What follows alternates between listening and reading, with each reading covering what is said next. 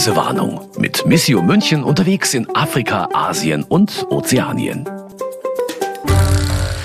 Hallo und herzlich willkommen zur zweiten Novemberfolge der Reisewarnung. Wir haben ja in den letzten Folgen schon etwas andere Folgen gehabt als bisher, denn der Oktober war ja der Weltmissionsmonat. Da hat sich Missio irgendwie im Februar gedacht, wir machen mal was zu den Christen im Nahen Osten. Und dann kam der 7. Oktober. Und bei mir ist heute Christina Balbach. Und die erzählt mir mal, wie sie diesen Monat erlebt hat mit den Gästen zusammen. Hallo Christina. Ja, hallo Brigitte.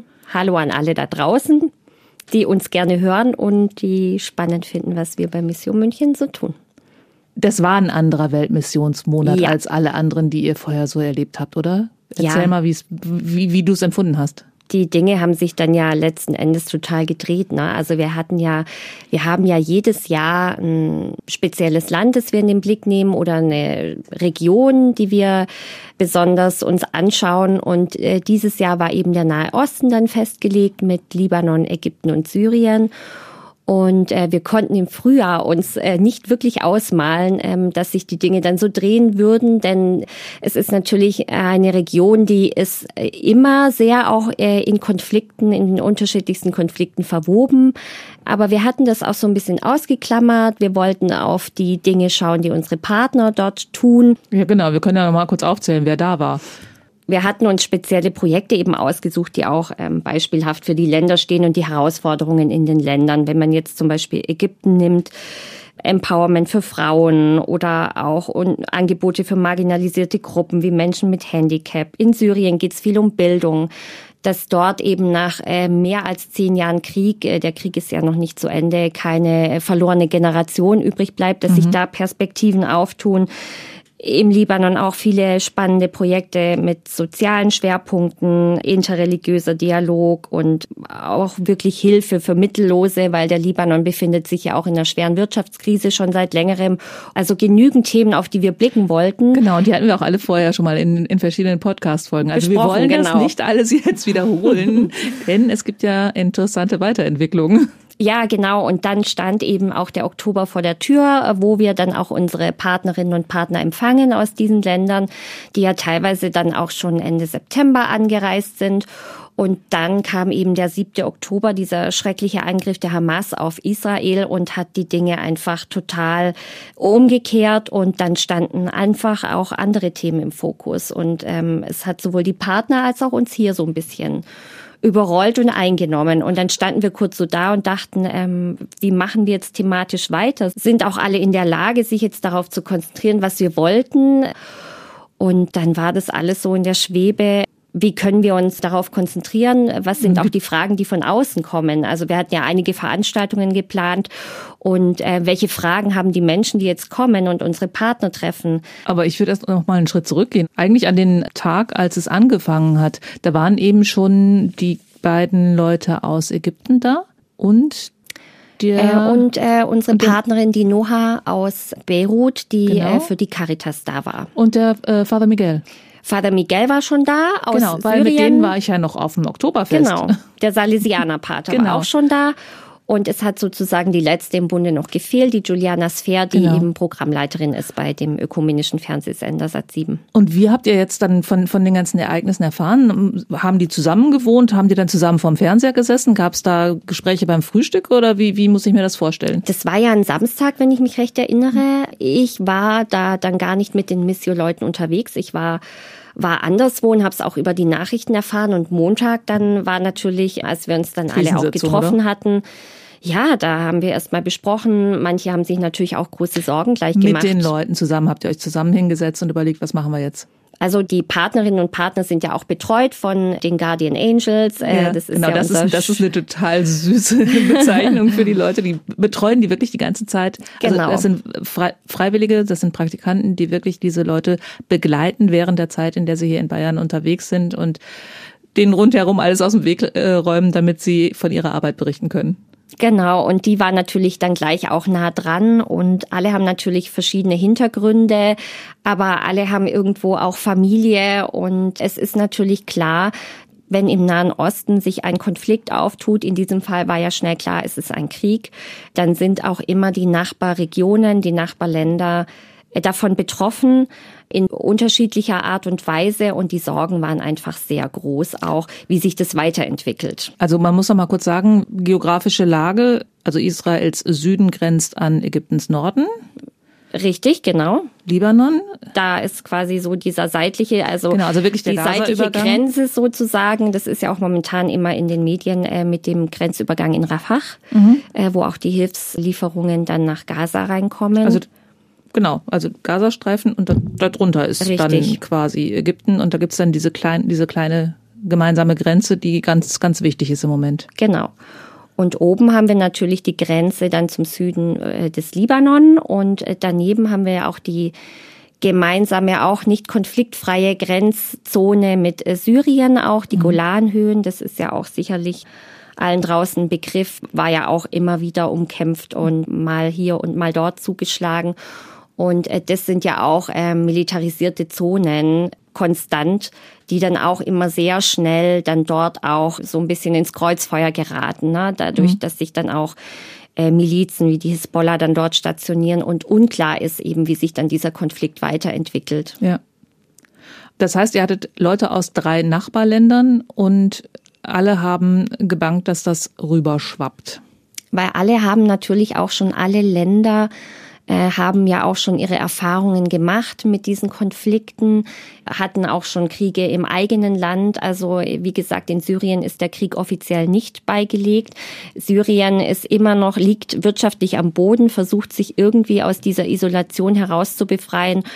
Und darüber hatten wir auch in der ja. Syrien-Folge gesprochen, dass die Menschen überhaupt kämpfen, also sie kämpfen einen Kampf des Alltags. Ne? Sie kämpfen um ihre Jobs, um gute Bildung, um überhaupt Perspektiven und ein gutes Auskommen. Mhm. Das Letzte, was diese Menschen brauchen, ist ein neuer Krieg. Noch ein Krieg, genau. Der über sie dann noch zusätzlich hinwegrollt, indem sich dann andere Hegemonialmächte der Region dann da noch einschalten. Ja, also wie jetzt zum Beispiel dann der Iran, der ja dann über die Hisbollah hier auch fungieren könnte. Mhm. Hisbollah ist dann aber Libanon. Libanon und aber auch Syrien. Also auch, Syrien, auch im okay. Syrienkrieg war die Hisbollah auch im Einsatz und die Versorgungsrouten der Hisbollah gehen über den Süden Syriens mhm. auch hinweg. Und ähm, das sind so Pufferzonen, die immer schwierig sind und äh, wo dann auch dort, wir haben es ja auch mitbekommen, äh, die Hisbollah vom Libanon aus natürlich auch Israel beschießt, auch äh, Syrien war jetzt auch schon sozusagen mhm.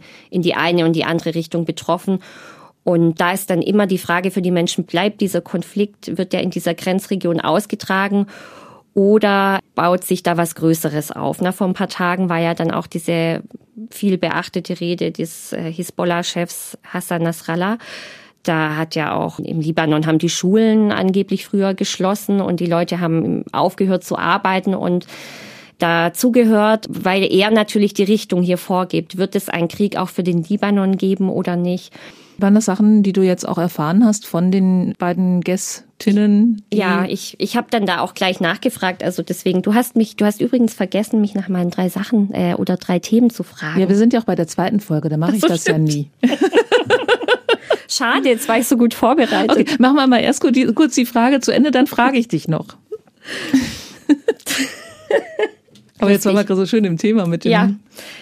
Genau, das wollte ich nämlich sagen, dass ich heute ganz viel mitgebracht habe und zwar lauter WhatsApp-Nachrichten, ganz aktuelle, weil ich bin ja immer noch auch viel mit den Partnern in Kontakt, die ich jetzt auch getroffen habe und die hier waren aus dem Libanon und aus Syrien. Und ähm, wir schreiben uns immer auf WhatsApp und ich frage natürlich jetzt schon in diesen Zeiten auch öfter mal nach, wie es mhm. ihnen geht, ne? weil ich ja die große Sorge auch hier mitbekommen habe, als sie da waren. Und die, die Juliana Sfer zum Beispiel, die wir ja auch genau, in der ja. vorletzten Podcast-Folge zu Gast hatten, hat mir erst gestern Abend geschrieben, ganz lang und oh ja, ausführlich, ja. Also eine Handy, also wenn man den WhatsApp-Dialog aufklappt, ist eine Seite, also ist der komplett vollgeschrieben. Ja, und sie hat tatsächlich auch geschrieben, dass äh, sie dieser Rede von des Hisbollah-Chefs Nasrallah also ihr nicht zugehört hat, äh, for the sake of my mental health, also mhm. einfach um sich selber zu schützen, weil sie schreibt dann, dass die Menschen einfach sehr unter Spannung stehen und sich Sorgen machen und ähm, nicht genau einschätzen können, was sie zu erwarten haben. Und das geht 24 Stunden am Tag so und sie meint, alle sind so ein bisschen ja unter Spannung. Und das merkt man total. Und umso mehr sagt sie aber, dass sie jetzt in ihrer Arbeit äh, da bei Sat7, bei dem ökumenischen Fernsehsender, einfach versuchen, ihre Programme weiter durchzuziehen. Umso mehr und irgendwie schauen, dass sie die Leute zusammenbringen. Da hat sie auch erzählt, dass sie gerade jetzt auch eine neue Folge von einer Sendung auch produziert haben, in der sie Kinder zusammenbringen. Ich stotter jetzt ein bisschen, weil ich es gerade parallel übersetze. Respekt. In der sie Kinder zusammenbringen äh, mit äh, also unterschiedlicher Herkunft und die zusammen dort ein Projekt gestaltet haben. Und es geht viel um, um Frieden, um Versöhnung und um Verständnis. Und das bekommt jetzt noch mehr Bedeutung und noch mehr Gewicht momentan, solche Dinge zu machen. Und daran hält sie sich auch so ein bisschen fest. Als sie hier war, sagte sie ja, sie nimmt es, wie es kommt, wenn ich das richtig in Erinnerung hat. Also sie lebt ja eigentlich schon mit dieser Bedrohung, solange sie denken kann. Und man kann eigentlich nur den Tag leben und muss von Tag zu Tag schauen. Aber das scheint jetzt doch irgendwie hm. anders zu sein, die Einstellung. Ja, ich hatte schon auch das Gefühl, als sie hier war, ähm, hat sie sich große Sorgen gemacht. Das mhm. war äh, nicht zu übersehen. Sie ist ja, es war ja die einzige, die dort war, also zu Hause ja, noch war, genau. als dieser 7. Oktober stattfand mit diesem schrecklichen Angriff. Und sie hat ja dann trotzdem beschlossen, zu kommen, zu uns zu kommen und ihre geplanten Veranstaltungen und das alles zu machen und hier von ihrer Arbeit zu erzählen. Das war ihr dann trotzdem sehr wichtig, mhm. obwohl unklar war, was jetzt passieren würde. Und in diesem Spannungsfeld ist sie hier angekommen. Und das hat man ja schon angemerkt, finde ich, dass sie einfach in Sorge war. Schon in Sorge, aber dass, dass sie sagte so, ich kann damit umgehen. Das, das hat mich so beeindruckt bei ihr. Jetzt schreibt sie ja auch, dass sie so weitermacht, wie sie es vorher gemacht hat und nur noch intensiver, weil sie eben davon überzeugt ist, dass die Art und Weise, wie sie hilft nein, oder mhm. wie sie versucht, ihren Teil beizutragen zum, zur Lösung des Konflikts, dass das der Ansatz ist, mit dem sie weiterhelfen kann. Ich meine, sie ist im Bürgerkrieg aufgewachsen damals, ne, genau. der 75 bis 90 im Libanon stattgefunden hat. Sie ist so sozialisiert. Jetzt wissen wir, also. dass sie vor 75 geboren ist. Das wollte sie ja Stimmt, nicht sagen. sie wollte ihr Alter nicht verraten. Aber wir bekommen natürlich alles raus. Ja, Recherche. Mm, und das prägt natürlich einen Menschen. Und das ist, glaube ich, schon so dieses libanesische, diese libanesische Sozialisierung, die alle haben. Äh, sie kennt es. Und dennoch ist es momentan um den Libanon einfach sehr schlecht bestellt. Ja, mhm. ähm, das hatte ich ja auch in diesen anderen Folgen über den Libanon erzählt. Wenn das ganze Bildungssystem da niederliegt, ja. keine Regierung, äh, keine arbeitsfähige Regierung besteht, machen sich die Leute wahnsinnige Sorgen. Und ähm, ich habe dann schon gemerkt, als sie hier war, dass sie das versucht hat, so ein bisschen professionell äh, vielleicht auch nicht so rauszulassen. Aber ähm, ich kann zum Beispiel eine Sache erzählen, die fand ich sehr eindrücklich wir waren ja während der Zeit, als äh, die Gäste da waren, auch in der Bayerischen Staatskanzlei zum Empfang eingeladen, also von Staatsministerin Melanie Hummel, die ja für mhm. Internationales und äh, Bayerns Beziehungen nach außen zuständig ist. Und da wurden wir empfangen. Das war sehr interessant. Sie wollte auch einiges wissen von den Partnern. Und Juliana hat sich irgendwie nicht so wohl gefühlt, das habe ich gemerkt und hat dann auch sehr offen gesprochen. Die Ministerin war, glaube ich, auch ganz berührt und an einem Punkt haben Juliana dann auch einfach so ein bisschen die Worte gefehlt. Sie hat mir hinterher gesagt, in dem Moment, in dem ich drüber gesprochen habe, was momentan eigentlich los ist in unserer Region, ist ihr das nochmal so richtig bewusst geworden und ähm, dann hat sie auch einfach nicht weitersprechen können, weil sie das doch sehr belastet und Draußen vor der Staatskanzlei war natürlich die israelische Flagge gehisst als Solidaritätsbekundung. Und da hat sie dann auch gesagt, dass sie das Gefühl hat, dass sie hier oft als arabisch sprechender Mensch sozusagen äh, aus dem Nahen Osten, äh, dass da verschiedene Maßstäbe angelegt werden oder dass so Klischees einfach auch fortwirken und man auch, wenn man an den Libanon denkt, vielleicht an die Hisbollah gleich denkt. Und so hat sie sich ein bisschen gefühlt in dieser Polarisierung, die ja dann auch ein ja. paar Tage später gleich stattgefunden hat das war, war, glaube ich, sehr schwierig für die Partner. Haben die anderen auch was so in der Art gesagt, als sie diese israelische Flagge gesehen haben? Ich glaube, es ging tatsächlich äh, Juliana, also ich habe mit ihr in dem Moment zusammengestanden und sie hat mir das dann so erzählt von ihren Gefühlen. Die anderen haben das jetzt nicht so formuliert, aber ähm, die anderen waren Männer. klar, ich meine, man, man ist ja immer, äh, hat Mhm. eben seine Erfahrungen und ähm, agiert und reagiert aus seiner Blase heraus. Wenn man Mhm. sich aber mit der Region jetzt nicht weiter befasst, ähm, ja, welchen Ruf hat dann der Libanon vielleicht, vielleicht auch hier in Deutschland? Ne? Ja, ja, genau, dass du halt in den Medien liest man viel über die libanesischen Clans oder Ja. ja, ähm, ja die Hisbollah ist immer ein Thema und ähm, Und der Libanon ist eben mehr, aber sie denkt, dass sie vielleicht in eine Kamm geschert. Ja. Schublade gesteckt Oder wird, Schublade, sozu- ja, ja, genau. sozusagen. Und das, das hat sie eben formuliert. Oh, ja, spannend. Und es war ja dann auch so, ne? Wir sind Mhm. ja auch dann in diesen Tagen auch hier in Deutschland ganz ordentlich in diese Polarisierung Echt? gestolpert. Wo ist das dann aufgetaucht? Dann in den Gesprächen oder was? Also, fandest du es nicht so? Wir schon, aber ich meine jetzt im Zusammenhang mit den Gästen haben so. die das auch noch an anderen Stellen erlebt. Nee, das dachte ich jetzt eher so allgemein. Das war ja das, was dann so äh, in Deutschland auch sehr ausgeprägt war, ne? Diese Ja. Polarisierung. Also ich hatte selber ja auch so einen Fall, sage ich jetzt mal, den, den fand ich ganz eindrücklich. Ich habe, ich glaube, am 8. Oktober eine WhatsApp bekommen von einem Freund, der auch Journalist ist, der auch eine Zeit lang in Israel gearbeitet hat oder da unterwegs war. Und er hat mir geschrieben, schau an, es ist furchtbar, jetzt schießen meine Freunde auf deine und deine Freunde schießen auf meine Freunde. Und dann war ich wirklich so ein bisschen schockiert und dachte, das ist genau, also Meine das Freunde hat, haben nicht geschossen. Genau, Meine also Freunde ka- wohnen nur da, wo die Leute äh, wohnen, die geschossen haben. Genau, also keinen Mhm. Partner, keine Partnerin, die ich getroffen habe auf meinen Reisen durch Mhm. den Libanon und durch Syrien, äh, von denen schießt niemand. Die sind alle genau äh, damit befasst, Dialog anzustoßen und äh, dazu beizutragen, dass sich äh, solche Feindeslinien irgendwie auflösen können. Aber die, also das fand ich so ein bisschen symptomatisch für das, was dann so kam in den Folgetagen. Ja, und auch das, was er ab Nikodemus gesagt hat. Ich weiß gar nicht, ob wir es im Podca- Podcast drin hatten oder ob es im Vorgespräch war. Ähm, Ich glaube, er hat da eine Frau zitiert, die sagte, jetzt werde ich von den Leuten beschützt, gegen die ich vorher auf die Straße gegangen bin. Und das will ich gar nicht. Und ich will auch den Palästinensern nichts. Also das hat eine Israelin gesagt. Also auch dieses in eine Schublade gesteckt werden. Genau, und ich glaube, dass eben genau dieses Schwarz-Weiß oder es war ja auch äh, ein viel zitierter Satz in, in diesen Tagen, jetzt ist keine Zeit für Grautöne.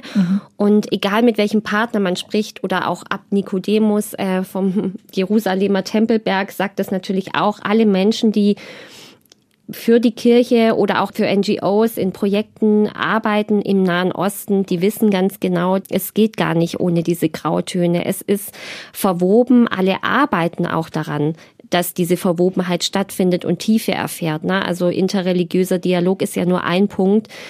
Und gerade unsere Partner, also wenn ich an Vater Miguel denke aus Syrien, der Salesianerpater, der hatte ja auch ähm, vier Jahre Jerusalem, Bethlehem und Gaza war er auch äh, dahinter sich.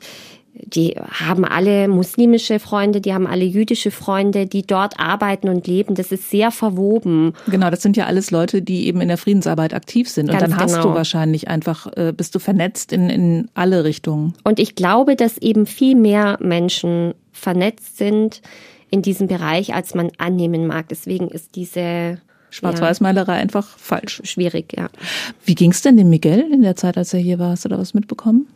Den hattest du ja damals auch in, ich muss immer überlegen. Ich hatte den Miguel in, Damaskus besucht. Danke, ne? in Im- Damaskus besucht, genau, Beirut und Damaskus. Weil du es nämlich erzählt hast, Ja. verwechsel ich jetzt immer Beirut und Damaskus. Das ist jetzt eine Stadt für mich. Hält dich doch nicht weit Ist auch nicht so weit auseinander. Genau. Wenn man schon mal in die einen gelandet ist, kann man ein Taxi in die andere nehmen, habe ich so gelernt. ist es. Das geht, das habe ich gemacht. Ähm, den war in Vater einer Podcast-Folge für die Leute, die uns nicht regelmäßig hören. Also Genau. einfach mal die beiden Christina-Folgen über Syrien und Libanon hören. Dann wisst ihr, wovon wir gerade reden. Genau, Vater Miguel hatte ich ja in Damaskus besucht und er war jetzt auch lange bei uns und schrieb mir dann auch, dass er wieder gut gelandet ist. Ne? Der ist irgendwie über Frankfurt nach Kairo, dann nach Beirut und über dem Landweg wieder nach Damaskus gekommen. Über die bekannte Route, äh, über den Landweg, die habe ich damals auch genommen. Und ähm, alle waren auch froh, dass er da wieder wohlbehalten zurück war. Nun kommt er ja eben aus einer Region, die direkt äh, vom Krieg betroffen ist, auch immer noch, ne? Also und sich da herauskämpft und aus Syrien, ähm, wenn er hat zu mir, gesagt. Genau. Mhm. Und er hat zu mir auch gesagt, alles, was in Israel geschieht momentan, das hat unmittelbar natürlich auch mit den Nachbarstaaten zu tun und bringt auch Syrien wieder einfach in, in eine schwierige Lage, ja. Man kann sich nicht noch einen Krieg leisten. Er hat es wirklich, also wörtlich auch so gesagt, die Menschen können das nicht mehr tragen, äh, in so etwas hineingezogen zu werden ich meine, wenn ich mir vorstelle, zehn Jahre Krieg hast du schon hinter dir und jetzt wird's gerade etwas ruhiger und dann geht's im Nachbarland los, das ist wahrscheinlich echt von Panik begleitet. Ja, und das sind eben einfach wieder die Familien, die dann den Preis ja, dafür natürlich. bezahlen. Damit sind aber auch, sagt ja klar, die Christen dort, die ja auch in der Minderheit sind, jetzt in Syrien, wenn wir über Syrien sprechen, im Libanon sind es noch mehr, aber natürlich auch nicht ähm, allzu viele, sind dann wieder auch so auf ihre ureigene Funktion dann auch zurückgeworfen. Also er sagt, viele haben Angst und er ist jetzt einfach auch da und versucht einfach diesen, diesen Rückschritt auszugleichen. Gerade die Jungen hatten jetzt so ein bisschen Hoffnung. Also ich war ja dort auch im Salesianerzentrum, wo junge Frauen und junge Männer so ein bisschen an ihrer Zukunft arbeiten und überlegen, ob sie ins Ausland gehen oder ob es vielleicht in Syrien weitergeht. Und es ist natürlich dann ein Rückschlag, wenn da hier schon wieder sowas droht, dann verlassen auch ähm, viele mhm. wieder das Land, ähm, weil sie da natürlich nicht mehr reinrutschen möchten. Ja. Ägypten war das dritte Land. Den beiden Leuten hattest du weniger zu tun, da war der Christian unterwegs, ne? Genau, mein Kollege Christian Selper war ja in Ägypten unterwegs. Wir hatten uns diese drei Länder so ein bisschen aufgeteilt und Dort war er unterwegs. Er ist jetzt heute nicht bei uns, aber ich habe ihn natürlich gefragt, ähm, weil ich auch noch mal seine Einschätzung wollte zur Lage für Ägypten, auch eben direktes Nachbarland, wie wir gehört haben. Ja, und vor allen Dingen da Genau. hoffentlich auch dazu, ähm, wie es die Gäste erlebt haben. Ja, und ähm, ich habe ihn gebeten, mir ein bisschen was zu erzählen. Deswegen habe ich uns allen ein Audio mitgebracht von ihm. Ah ja, okay, hören wir mal rein. Hallo liebe Christina, hallo liebe Brigitte und natürlich hallo liebe Hörerinnen und Hörer der Reisewarnung. Ich habe gehört, ihr sprecht heute über die Lage im Nahen Osten und vor allem darüber, wie unsere Gäste aus Libanon, Syrien und auch Ägypten die Lage wahrnehmen, wie es ihnen jetzt so geht in diesen schwierigen Zeiten. Bewegt mich auch persönlich sehr, da ich ja im Februar für Missio in Ägypten sein konnte und jetzt im Oktober auch einige Gäste aus Ägypten wiedergesehen habe. Deshalb ähm, schalte ich mich kurz dazu. Ich danke euch für die Gelegenheit, die Sichtweise aus Ägypten kurz noch mit reinzugeben. Ich habe das immer wieder jetzt erlebt, gerade im Oktober, dass äh, unsere Gäste aus Ägypten, Bischof Thomas aus Gizeh und äh, Abuna Pius Farag, äh, sehr bewegt waren. Sie sind ja Ende September bereits nach Deutschland gereist, also bevor es diese schrecklichen Angriffe der Hamas auf Israel gab und die Entwicklungen seitdem, die Gegenschläge und die schwierige Lage und so weiter. Also sie waren sehr froh, haben sie mir auch nochmal gesagt, dass sie dann am Ende im Oktober nach Hause reisen konnten. Sie sind auch gut nach Hause gekommen, das weiß ich. Stopp. Der Christian hat gerade gesagt, die waren alle ganz froh, dass sie nach Hause reisen konnten. Kommt einem ja erstmal komisch vor, ne? dass man so in so eine Konfliktsituation wieder zurückreisen möchte. War das bei allen so? Das war auf jeden Fall bei allen so. Tatsächlich wurde das dann ganz akut, weil wir ja mitbekommen hatten, dass die Lufthansa-Flüge zum Beispiel nach Beirut, die wurden gleich eingestellt, ist glaube ich immer noch so bis Ende November, von und nach Beirut. Und auf einmal wird es dann wirklich äh, ein Thema dass man sich denkt, okay, wenn ich dann im Ausland bin, wie komme ich wieder zurück? Die Juliana Sphere hat zu mir gesagt, an dem und dem Tag fliege ich zurück und wenn es nicht geht, dann schwimme ich, aber ich will zurück. Das hat sie gesagt. Ja.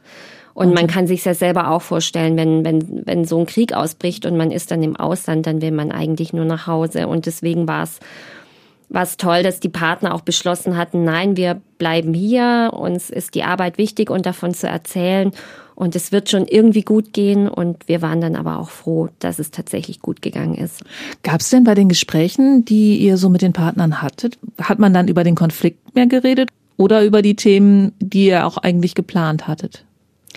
Es war dann tatsächlich für, für alles Raum, würde ich sagen. Ähm, nach wie vor stand es im Fokus, worüber wir reden wollten, aber äh, es kamen auch Fragen auf. Wir haben mit dem Partner natürlich auch gesprochen. Es muss ja auch keiner hier seine politischen Ansichten äh, dann zutage tragen. Äh, wir sprechen ja auch über Länder, in denen sich auch nicht jeder mhm. unbedingt frei äußern kann, wenn man genau, jetzt über Ägypten Syrien wir, und Ägypten ja, auch stimmt. spricht. Ähm, bei den Libanesen ist es anders.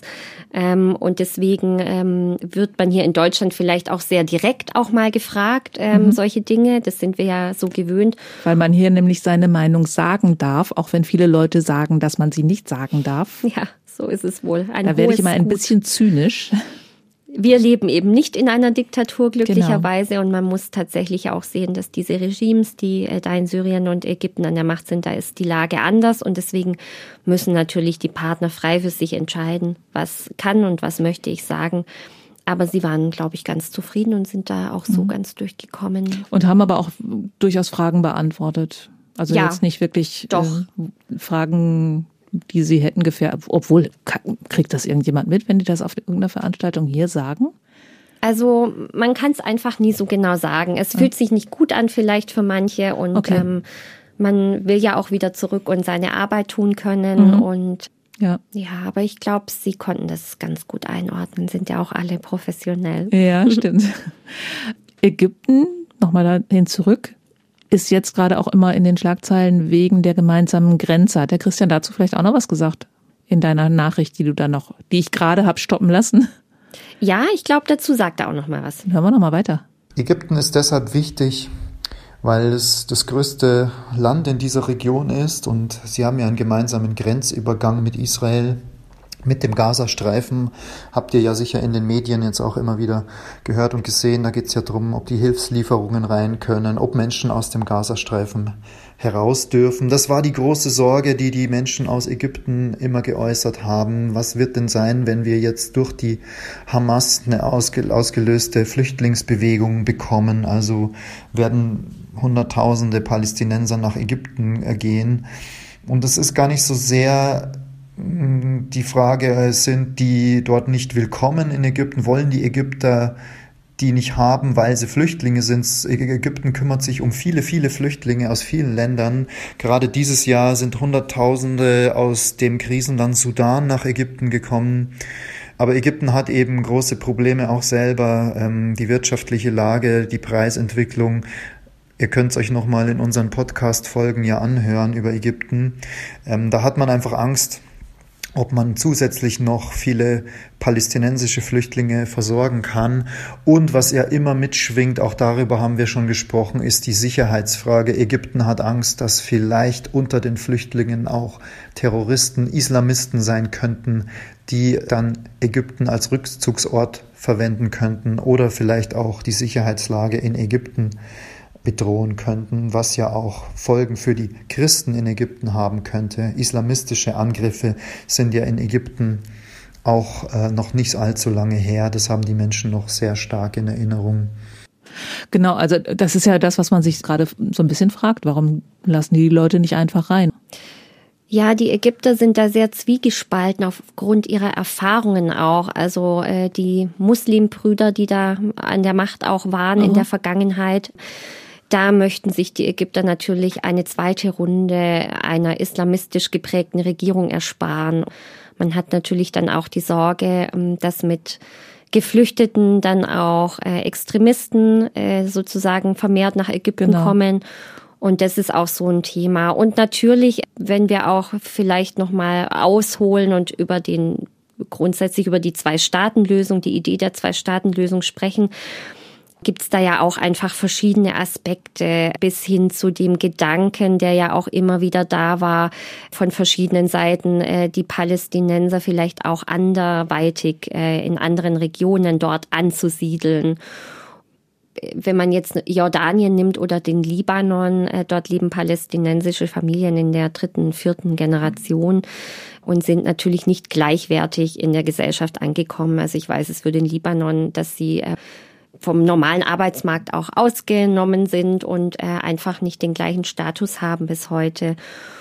Und aus dieser Erfahrung heraus weiß natürlich auch Ägypten, dass da niemals von einer kurzfristigen Lösung oder einem Übergang äh, die Rede sein könnte, sondern wenn sich Geflüchtete dann tatsächlich auch nach Ägypten aufmachen, dann werden die dort auch bleiben unter Umständen und das ist nicht von allen gewollt. Ja, du hattest eben gesagt, eine zweite Herrschaft der Muslimbrüder möchten sie sich gerne ersparen. Die wäre ja auch sehr schlecht für die Christen, die ja gerade, hat der Christian ja erzählt, so eine ganz da gibt es so ein Leben und Leben lassen, also die dürfen existieren und zwar ganz offiziell. Also ja. deshalb auch die Vorsicht, ähm, von der du eben gesprochen hast, seitens des Bischofs und ähm, genau, ähm, äh, das hatte auch mein Kollege Christian, glaube ich, in einem Artikel Atempause für die Christen ja, genau, genannt. Und genau, das ist da auch eine sehr auch eine Folge dazu. Genau, sehr gute Beschreibung, weil die Christen eben auch unter diesem Militärregime sozusagen ihre, ihre Lücke gefunden haben im Moment, in der sie arbeiten können, ihre Arbeit für die Menschen tun können,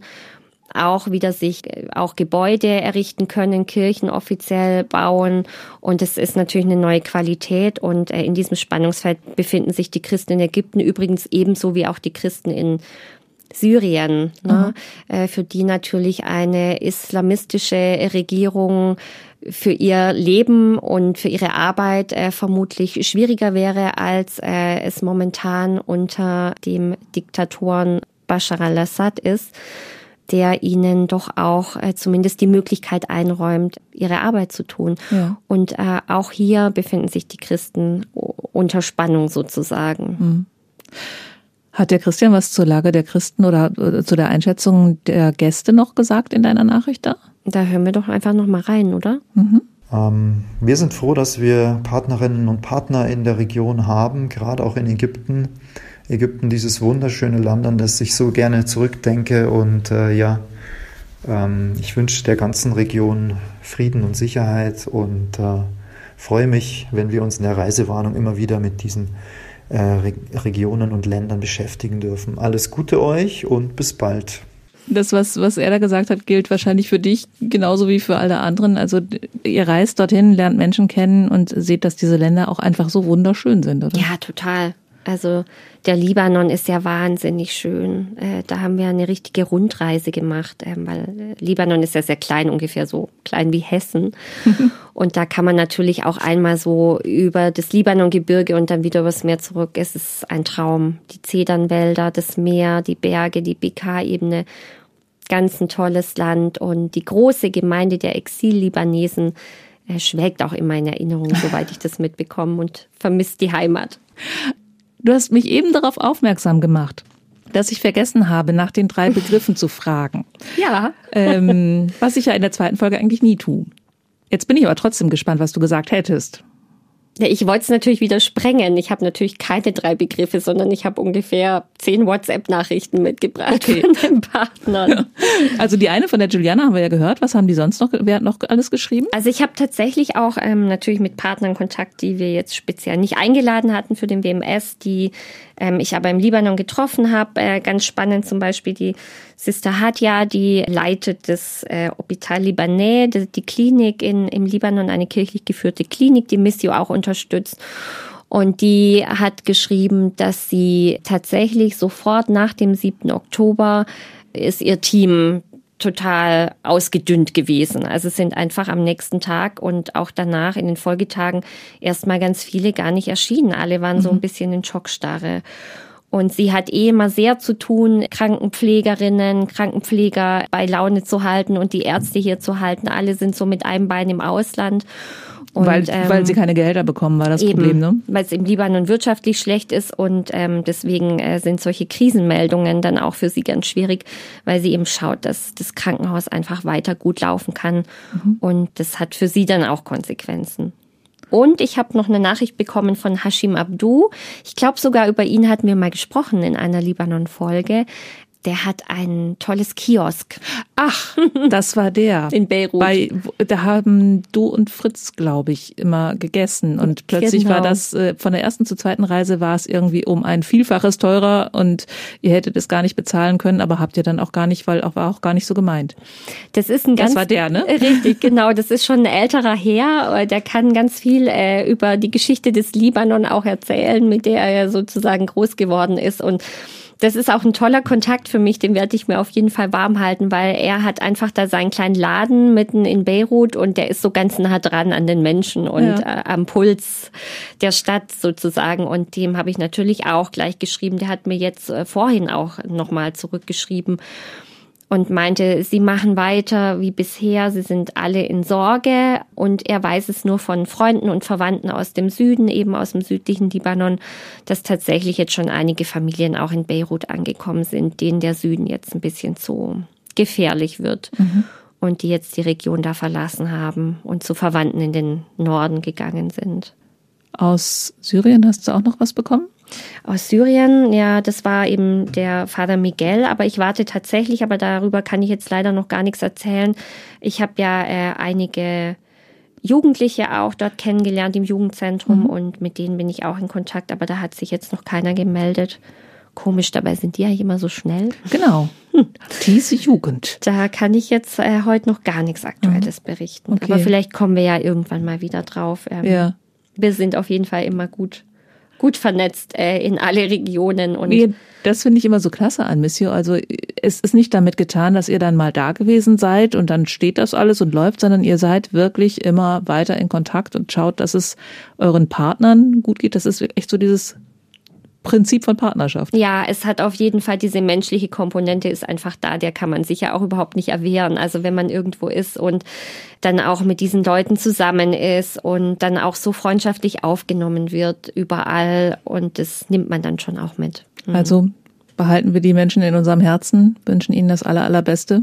Und schauen eben immer wieder auch hin, wie es ihnen geht. Das haben wir jetzt mit dieser Folge auch gemacht und es fand ich schön, dass wir jetzt nochmal so ein da hat sich nochmal so ein Kreislauf ja. geschlossen, nachdem der Nahe Osten uns jetzt auch so begleitet hat. Das stimmt. Fand ich schön, dass wir heute nochmal drauf geschaut haben. Ich würde sagen, wir machen Schluss für heute. Ja. Danke, dass du uns nochmal so einen Einblick gegeben hast in das, was so hinter den Kulissen während des Weltmissionsmonats passiert ist und auch in das, was ihr jetzt weiter noch bewegt. Und wir hören uns bestimmt bald wieder, sagen Tschüss, bis zum nächsten Mal. Eure Christina Balbach und Brigitte Strauß. Bis dahin. Das war Reisewarnung mit Missio München unterwegs in Afrika, Asien und Ozeanien. Ein Podcast von Missio München, produziert vom katholischen Medienhaus St. Michaelsbund.